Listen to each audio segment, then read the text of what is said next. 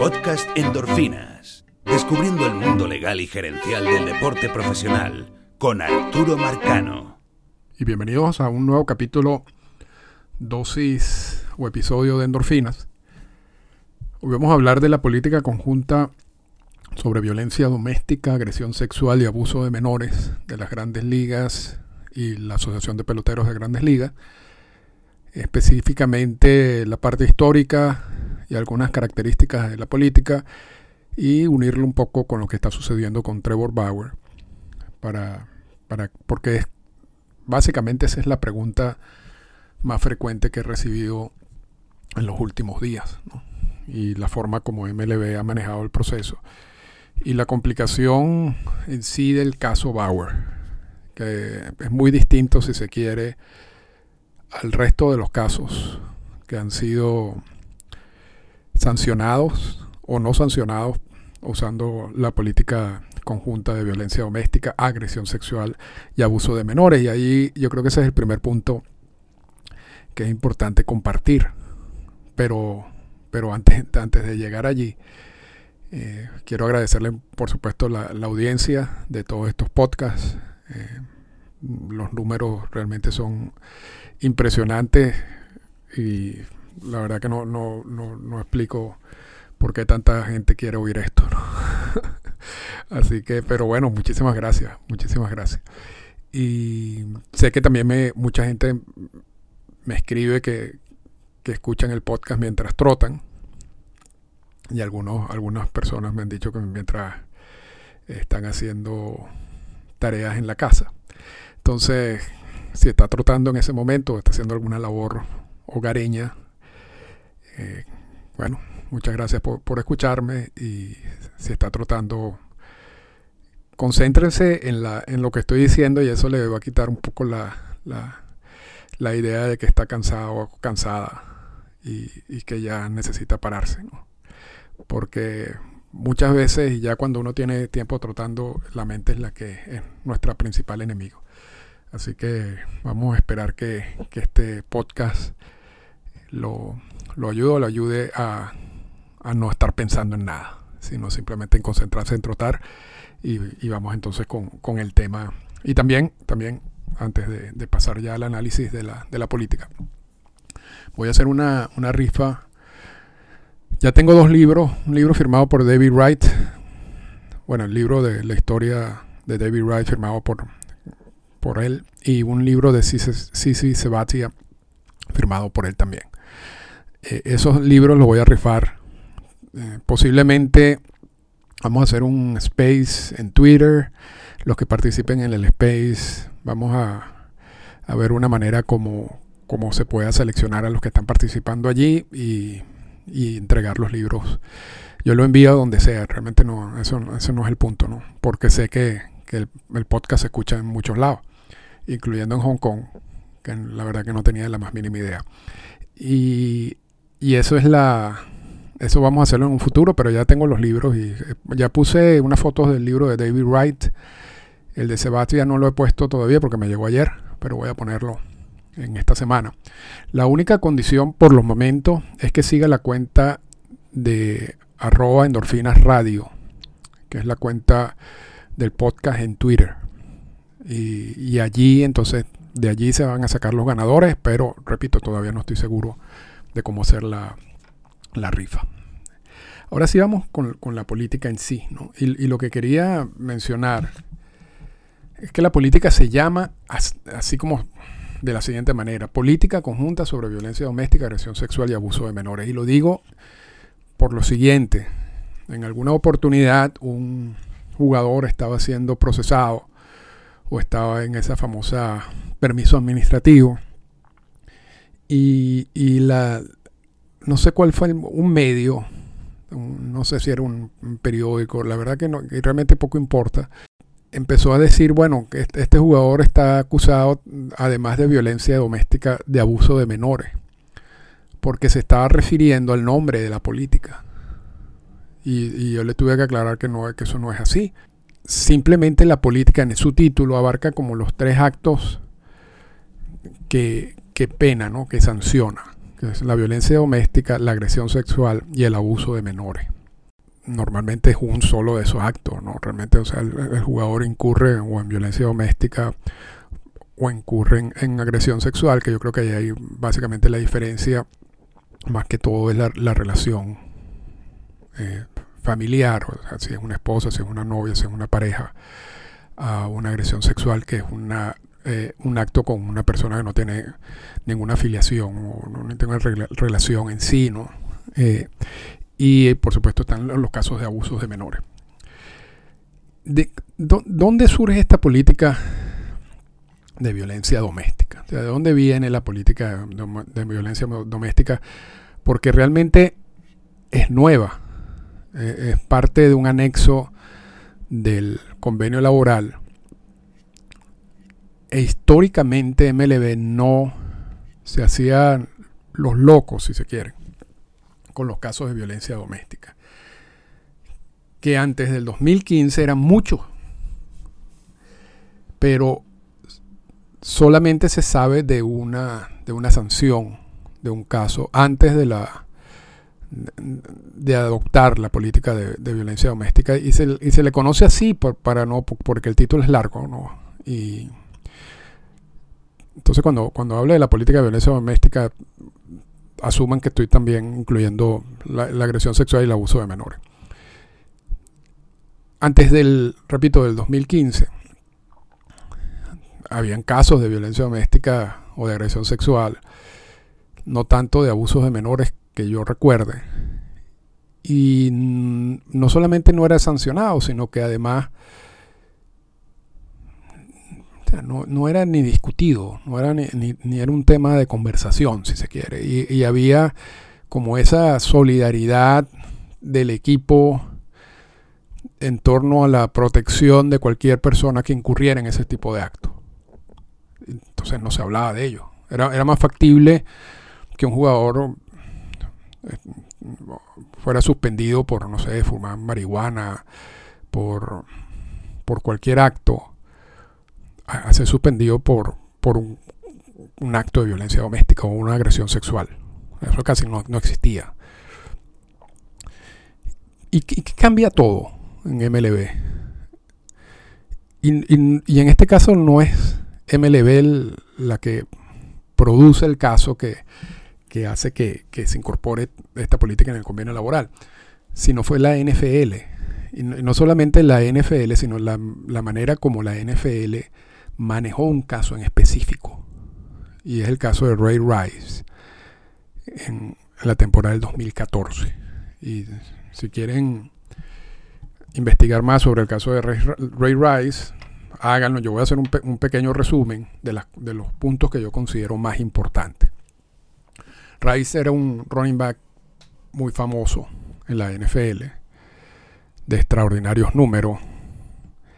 Y en el 2014 eh, luego de, de una fiesta o de una, de, una, de una reunión en un casino, sale un video de Ray Rice arrastrando a su novia en ese momento, eh, saliendo de un ascensor, de un elevador.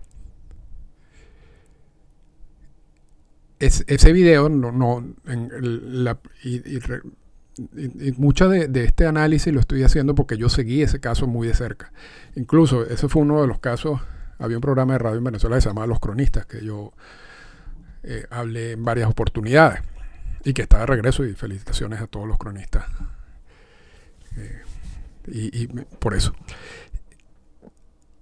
Y recuerdo que en ese momento sale ese video, no se, no se ve qué es lo que pasa dentro del ascensor dentro del elevador. Lo único que se ve es Ray arrastrando a la novia inconsciente del ascensor. Eso abre una investigación de la NFL. Y luego de algún tiempo de investigación, la NFL suspende a Ray Rice por dos juegos. Y en todo ese proceso de investigación, ocurre lo que normalmente ocurre en estos casos de violencia doméstica o que lo que normalmente ocurría, aunque puedo decir que también sigue ocurriendo en estos casos de violencia doméstica, que donde los jugadores y los coaches y todo el, sistema, si se quiere, defiende al jugador hasta cierta manera. E ignora un poco lo que le pasa en este caso a la novia, o lo que le pasó en este caso a la novia. Lo cierto es que se suspende al jugador por dos juegos. Esto es un proceso un poco eh, complicado porque la novia luego se casa con Ray Rice. Y luego es una de las personas que más pide que no, que no se siga atacando a Rice por lo que sucedió. Y, eso es lo que vamos a hablar también después sobre, sobre los problemas de estas políticas de violencia doméstica. Lo cierto es que luego de suspendido Rice, por esos dos juegos aparece el video de, lo que pasó en el ascensor, en el elevador. Y se ve claramente como Rice le da un golpe a, la novia en ese momento y esta novia se cae y se pega con una de las estructuras allí del, ascensor y que hace que pierda el conocimiento. Y realmente es un video fuerte. Y ya en ese momento no había ni siquiera procesos penales. Ya, ya se, había, se había iniciado un proceso y se había acordado eliminar los cargos porque Rice y la novia iban a ir una cantidad de, de, terapias. Pero aparece el video y entonces se crea un desastre en la NFL. Porque se suponía que la NCL había hecho su investigación. Y se suponía también que ese video, aun cuando ellos lo habían negado, estaba disponible para cualquiera que hubiera investigado el caso bien. Y parecía que la NFL simplemente ignoró o hizo una, investigación de muy baja calidad. y no tanto lo, que empezó a, generar un cambio en la política, o en este caso la creación de una política, no era tanto la, la iniciativa de la NFL de hacer algo, porque parecía más que obvio, porque el caso de Ray Ray no era el primero, que la NFL estaba dispuesto a ignorar estos casos y buscar las maneras de ignorar los casos. Pero una vez que aparece el video, empieza una presión corporativa. Los patrocinantes, algunos patrocinantes de la NFL y algunos y algunas compañías que tenían eh, alguna relación con Ray Rice empiezan a cortar esa relación y empiezan a amenazar con, salirse de la relación contractual con, con justa causa y empieza a crear una presión que hasta ese momento no había recibido la NFL. De hecho, una vez que empieza la, presión y sale el video y empieza la presión corporativa, la el comisionado de la NFL cambia la, la sanción y la, transforma esa sanción inicial de dos juegos, que era una verdadera burla, a una sanción indefinida. Lo que hace que el equipo de los Ravens, que era el, equipo al que pertenecía Rice, despida inmediatamente al jugador. Hasta ese momento los Ravens habían apoyado a Rice en todo el proceso una vez que aparece el video y una vez que ya se crea la conmoción corporativa y, el, comisionado de la NFL cambia de posición, entonces ya lo dejan libre.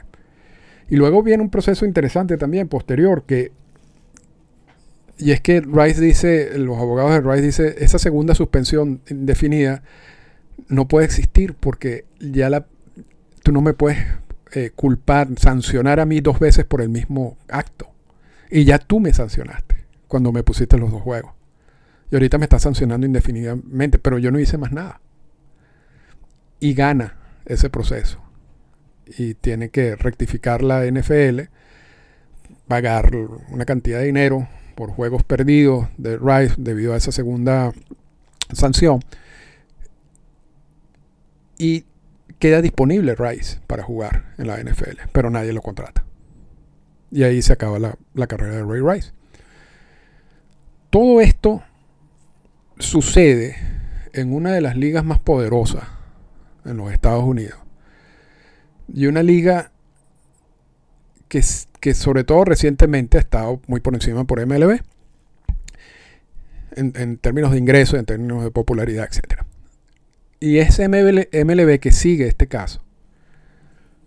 Este es el caso, esto sucede en la temporada del 2014.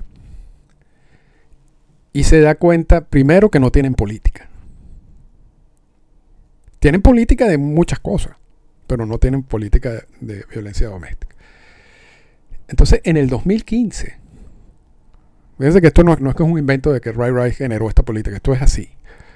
En el 2015 se crea la política conjunta, porque es una política en, la cual ambas partes, o sea, el sindicato y MLB son, son parte. Y muchas de las, de las lecciones aprendidas del caso Rice se fueron reflejados, fueron reflejadas en esta nueva política. Por ejemplo, primero creas la política. Porque antes podía sancionar, sí podía sancionar. De hecho, uno de los, de los casos, si se quiere, iniciales de, de, violencia doméstica fue eh, Wilfredo Cordero, cuando jugaba con los, con los Medias Rojas de Boston. Y en ese caso, Boston pudo sancionar a Cordero. Pero no había, no, pudo sancionar porque hay vías de hacerlo. Hay vías de hacerlo a través de los mismos, de la, del mismo CBA y, de conductas y conductas inapropiadas y a, través del contrato. O sea, hay, hay maneras de que tú llegues al, al, punto de la suspensión, pero no tienes una política específica. Entonces, en, el, en 1997, estamos hablando de muchísimos años atrás, o sea, en comparación al 2015, que fue el, el momento en que se emite la política, tenemos como ese primer caso de, de, de violencia doméstica. Entonces, el primer paso que da MLB es crear la política e incorporarlo en el CBA. Realmente se incorpora en el CBA en el, en el 2016, en el CBA del 2016, como un anexo. De hecho, revisando aquí, es el anexo 52 del 2016. Vamos a ver qué pasa en este nuevo CBA y qué, qué, modificaciones puede tener la política en este nuevo CBA. Eso, es uno de los puntos importantes del caso de Roy Rice que crea, hace que, se crea, que se cree, se genere la política de violencia doméstica de MLB. Luego, el caso de Rice y otros casos de la NFL dependían mucho de los procesos judiciales. Y eso, en los casos específicos de violencia doméstica, es muy complicado por muchas razones. Pero la primera razón es que muchas veces la víctima de la violencia doméstica o la agresión sexual es la única testigo de lo que sucedió. O el único testigo de lo que sucedió, porque no necesariamente tiene que ser una mujer. Y en los casos de, violencia doméstica en particular, la esposa, la novia, la pareja, o bueno, en estos casos no, no, creo que haya esposo, novio o pareja eh, masculina, pero quién sabe, pudiera haber teóricamente, no participa o no tiende muchas veces a participar en los juicios de violencia doméstica en contra de su esposo por distintas razones, ya sea por miedo, ya sea para no destruir el matrimonio, eh, otras y otras razones, porque le pagaron. Y la fiscalía, en los casos de violencia doméstica, no procesan no van a juicio con casos que no puedan demostrar.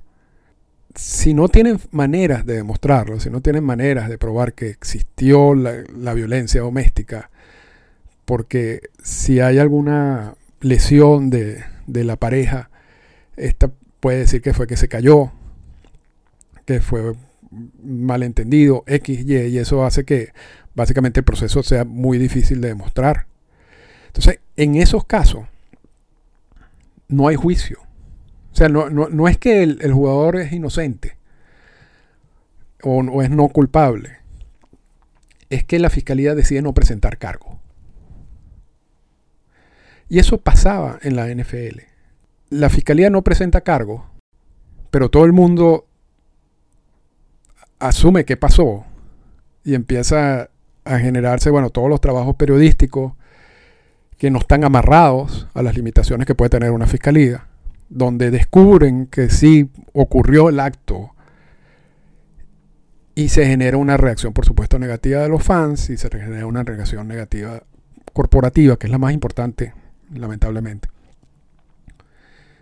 Y entonces hace que se cree una situación incómoda para la liga. Y esa es más o menos la experiencia de la NFL. Entonces MLB dijo, yo no me voy a copiar de ese modelo. Y de hecho la NFL luego cambia el modelo, pero en, la, misma primera política de MLB ya dice, yo te puedo sancionar a ti aun cuando no hayan cargos en tu contra. Aun cuando la fiscalía decida no presentar cargos. E incluso, porque vamos a ir, vamos a ir analizando esto poco a poco. Yo te puedo sancionar a ti aun cuando tú salgas no culpable de un proceso. Porque son, son dos cosas totalmente distintas. Un, un, punto es no presentar cargos. O sea, no ir al proceso. Y otro es ir al proceso. Y que en el proceso salgas no culpable. Y MLB dice yo te puedo sancionar en las dos. Aun cuando la fiscalía no presente cargo o si la fiscalía presenta cargo y tú sales no culpable porque yo no estoy amarrado a ese proceso. El, otro punto interesante de, este caso, de la, política en sí, es que una vez que surge el problema, se da el acto, nos enteramos de lo que pasó. Se coloca al jugador en una licencia administrativa. ¿Qué, es esto? O sea, ¿por qué esto sucede? Y esto también tiene que ver mucho con lo de Ray Rice y con la, maneja, la manera como se manejó esto en la NFL. Y de hecho, también como se ha manejado el asunto del dopaje en MLB. Y es evitar que un pelotero juegue estando en pleno proceso de investigación. Sobre todo si se sabe. Y por eso hay tanto hermetismo y, tanta privacidad, mm, por ejemplo, en el caso del dopaje. Pero en el caso de la violencia doméstica es imposible porque son actos que uno, son, uno, se entera fácilmente. Pero volviendo al, caso de la política antidopaje, cuando uno se entera que un jugador está suspendido por dopaje, ya ese proceso terminó. Ya, ese proceso, la persona salió positiva por una, por una sustancia, apeló, si, si apeló, porque tiene la opción de no hacerlo, se decidió la apelación y se cerró el proceso. Y en el momento en que se cierra el proceso, es cuando se anuncia la suspensión. Y por eso muchas veces en, en el pasado hemos visto jugadores diciendo voy a apelar con, toda mi con toda la fuerza de mi alma esta suspensión que la considero injusta. Eso son mentiras. Porque una vez que se anuncia la suspensión, ya tú estás, ya tú apelaste. Y ya perdiste la apelación. Eso es manera de engañar a la gente. Y yo creo que poco a poco nosotros estamos aprendiendo del tema y entonces no nos engañan tan fácilmente. Pero la razón es esa. La razón yo creo que es no exponer a los equipos y también no exponer al jugador, porque, por ejemplo, en el caso del dopaje, puede ser que el jugador salga positivo y que tenga alguna defensa. y al final gane la apelación. Pero si, si tú, si todo esto sale al público y, sabes que un jugador sale positivo y lo ves en, el, en jugando mientras apela, la reacción normal de la gente es meterse con el jugador. Considerarlo culpable ya del hecho. Y puede ser que no lo sea. Entonces, expones al jugador, pero también expones al equipo.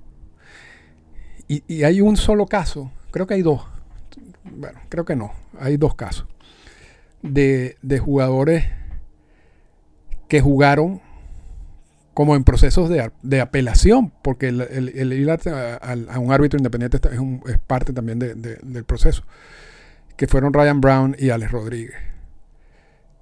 Uno por, por mal manejo de la, del, según Brown, de, de la prueba, y en el caso de, de Alex Rodríguez por, el, por la decisión en el caso de biogénesis. Y eso no, eso no, eso, eso no, no era bien, eso no le hacía bien a nadie. Y era preferible que terminaran los procesos, así como terminaron, y luego Brown fue suspendido, pero por otro, también por biogénesis, por cierto.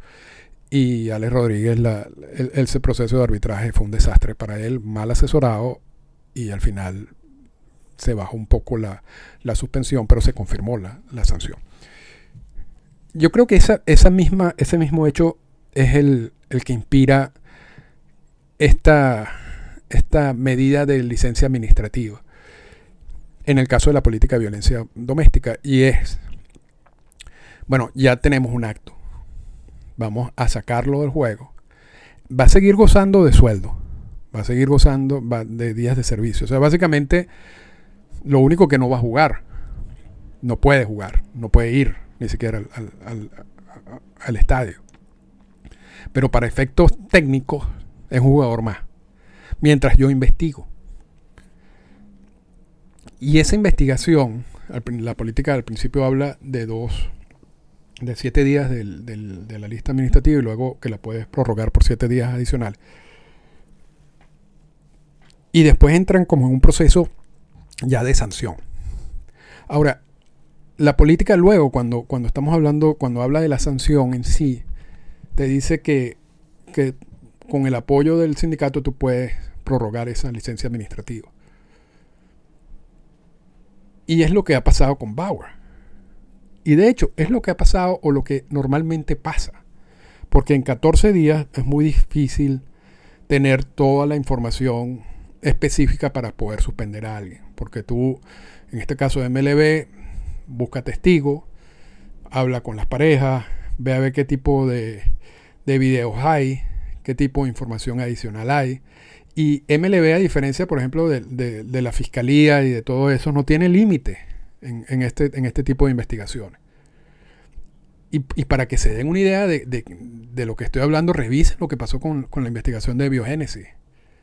Y ese, ese tipo de, investigaciones también se hace a nivel de, de estos casos de violencia doméstica. Pero 14 días es muy difícil de, llegar a una solución. Entonces, a veces, manteniendo, puedes mantener al jugador en esa famosa licencia administrativa hasta que se resuelva de repente el caso penal. Eso es una opción que tiene el comisionado. Pero no, se, no necesariamente se tiene que amarrar a eso.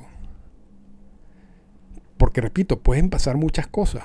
y de hecho, Vamos a poner los dos primeros jugadores que fueron sancionados por la política de violencia doméstica. Chapman, Haroldi Chapman y José Reyes. Ninguno de esos casos se presentó, fue a juicio. La fiscalía en ambas decisiones, una fue en Hawái, por cierto, la de José Reyes, decidió no ir a juicio porque la pareja no colabora, no iba a colaborar con el proceso. Y sin esa colaboración no podían hacer nada. Y aún así, aún así, a Chapman le dieron 30 juegos de suspensión y a, José Reyes 51 juegos de, de, suspensión. Entonces, ya, ya esa fue como la primera, el primer mensaje de, de que, mira, a mí no me importa. Si yo en mi investigación consigo pruebas suficientes que me indiquen que violaste lo que dice la política de violencia doméstica, yo te voy a suspender. No importa si no vayas a juicio. Y, estos, y, esto, lo, esto ya yo lo había dicho en los podcasts pasados. Yo decía, estos son los casos más fáciles. Porque uno puede entender fácil, uno puede entender lógicamente cuando una fiscalía no presenta eh, los cargos porque la pareja no colabora. Pero eso no quiere decir que el acto no ocurrió y hay formas de, buscarlo. Y como repito, como MLB no está amarrado todos esos procesos, ellos pueden básicamente llegar a la conclusión de que sí ocurrió. O sea, ellos no necesitan demostrar más allá de una, de una duda razonable lo que ocurrió. Es simplemente que tengan suficientes pruebas como para, para, que el para considerar que el acto sí, sí, sí pasó. Y casi todas las suspensiones, si uno se pone a ver por violencia doméstica, que son varias, tienen esa misma característica, o no hubo juicio, o no hubo proceso, no se presentaron cargos y hay unos casos en que sí. Pero lo que, lo que no habíamos tenido hasta, hasta el momento es un caso donde un jugador vaya a un proceso y salga no culpable.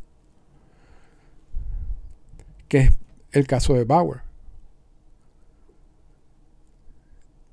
Y no solamente eso, la cantidad de prórrogas de la licencia administrativa. Todas estas prórrogas tienen el visto bueno del, sindicato, no son... O sea, aquí el, sindicato está de acuerdo con lo que está haciendo MLB. Porque si no estuviera de acuerdo no, no aceptarían las prórrogas. Y lo que podría pasar es que en esos casos ya entonces el, el comisionado deba eh, suspender y luego puede ser, porque la política lo permite, que tú vayas a un árbitro independiente en caso de que consideres de que la decisión del, comisionado está, está, mal, está mal basada. Pero en, el caso de Bauer, el, sindicato le ha dado el visto bueno a todo esto. O sea, todas esas prórrogas llevan la aprobación del sindicato. Y el caso de Bauer también es distinto al, al resto porque lo que se le acusa es de un acto donde, según Bauer, la potencial víctima le dio el consentimiento de que hiciera lo que hizo. Y por eso, en el proceso que hubo, y no solamente en el proceso en sí, sino en, la, en las órdenes que solicitó la mujer para evitar contactos con Bauer o que Bauer se acercara a ellos, no, no tuvo éxito la versión de la mujer y tuvo éxito la versión de Bauer. Ahora, ¿por qué está esto trancado? Básicamente porque el acto puede ser considerado como una violación de la, de la política, pero también porque, por supuesto, Bauer insiste que fue consensual, de que tenía la indicación de, la mujer de, hacer lo que hizo, de que tenía una cantidad de instrucciones que él siguió y donde podía demostrar con los mensajes de, de ella de que todo lo que sucedió fue debido a que ambas partes consintieron hacerlo. Y la versión de la mujer es que esto no fue así, que esto se pasó. O sea, que esto no, lo que sucedió va más allá de lo que ella había acordado. E incluye una cantidad de abusos que no vamos a hablar aquí, que no estaba en, ningún, en los planes de nadie. Y Bauer niega que todo eso sucedió. Entonces esto ha sido un, un caso complejo desde todo punto de vista. Pero vamos, vamos a decir que hasta ahora Bauer ha sido exitoso en la defensa, por lo menos a nivel legal, de su posición. Y, y, pero eso, repito, eso no quiere decir que quizás en alguna interpretación de la política en sí y dándole peso a lo que dijo la mujer, se, podamos estar en presencia de una violación de, la política. Y ha pasado mucho tiempo y todavía no hemos llegado a esa conclusión. Pero lo que quería era y repito, esto no es, no es un caso fácil. ninguno de estos casos son fáciles. Y yo creo que MLB, con mucha lógica, ha actuado como, como ha debido actuar con el resto de los casos. Porque en ninguno de los casos en que MLB ha sancionado, no es que no ocurrió lo que pasó, aun cuando no hayan cargo. se sabe que ocurrió.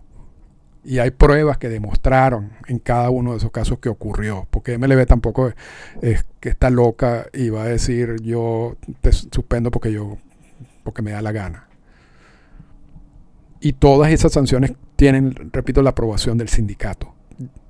El, hecho en sí de que, de que esta política ha sido implementada, ejecutada de una manera que no está vinculada con los procesos judiciales, yo creo que es un buen punto.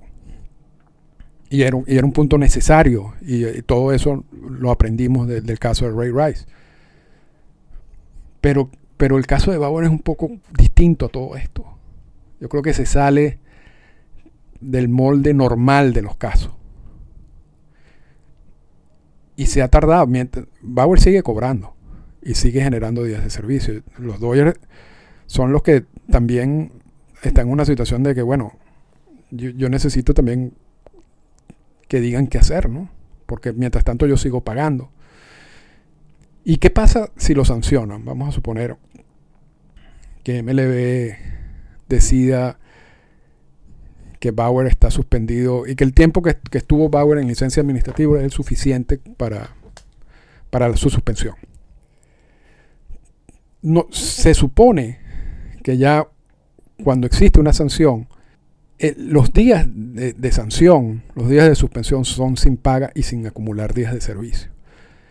Entonces, es más eh, si vamos a suponer que MLB diga, ya este, vamos a suponer que ha pasado un año. Ese año que estuviste en lista administrativa eh, es lo que yo considero que era la sanción en tu caso. Entonces te vamos a quitar los días de servicio que tú acumulaste en ese año. Eso es fácil de hacer. Lo que no es fácil de hacer es que tú, me devuelvas el que tú le devuelvas el dinero de lo que tú cobraste mientras estaba en licencia administrativa. Y de hecho, hay casos de violencia doméstica en jugadores en que estuvieron en licencia administrativa que no devolvieron ese dinero. Yo no sé si eso es algo que también tiene que considerar el sindicato y que se va a negociar en este momento.